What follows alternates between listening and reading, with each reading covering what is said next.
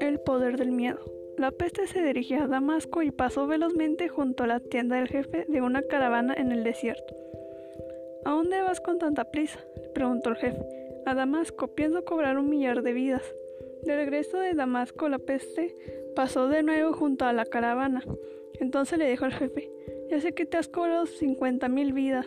¿No es el millar que habías dicho? No, le respondió la peste. Yo solo he cobrado mil vidas, el resto se lo ha llevado el miedo.